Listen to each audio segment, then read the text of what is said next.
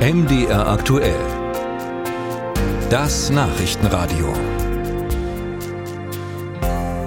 Die letzten Tage waren eisig kalt, aber das ist noch kein Grund zur Sorge, dass Wasserrohre platzen, erklärt Florian Reismann, Geschäftsführer der Landesgruppe Mitteldeutschland beim DVGW, einem Fachverband für Gas- und Wasserthemen. Bis in diese Bodenschichten, wo Rohrleitungen liegen, wird nie der Frost eindringen. Also das, ein Rohrleitungsschaden wird dann nie durch Frost an sich, dass das Rohr platzt, passieren, sondern dass der Boden über dem Rohr gefriert und dadurch andere Kräfte auf die Rohrleitung wirken können und dann kann es zu Materialschäden kommen. Die Nachfrage bei Wasserversorgung Versorgern in Mitteldeutschland bestätigt das. Aus Chemnitz schreibt der dortige Versorger 1. Auch bei sehr langanhaltenden Frostsituationen in der Vergangenheit sind unsere Leitungen nicht eingefroren.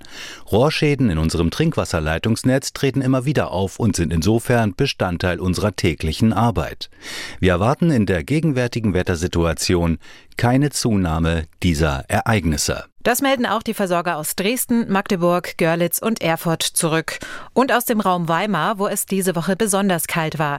In Bad Berka wurde in der Nacht vom Dienstag auf Mittwoch der deutschlandweit tiefste Wert gemessen, minus 17 Grad.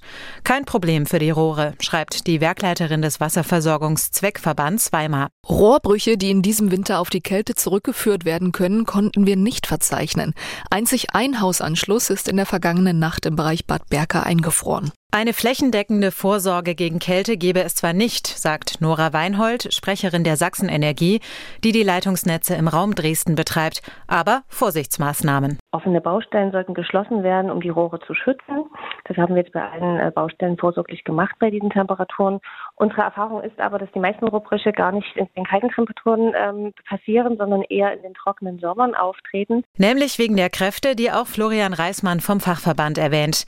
Die Erde bewegt sich und zwar im Sommer stärker als im Winter.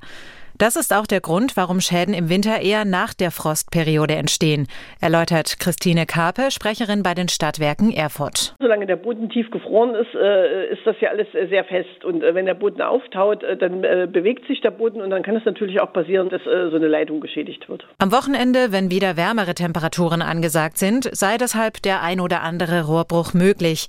Aber bei weitem nicht in der Menge, wie das jetzt bei den Minusgraden befürchtet werde, sagt sie.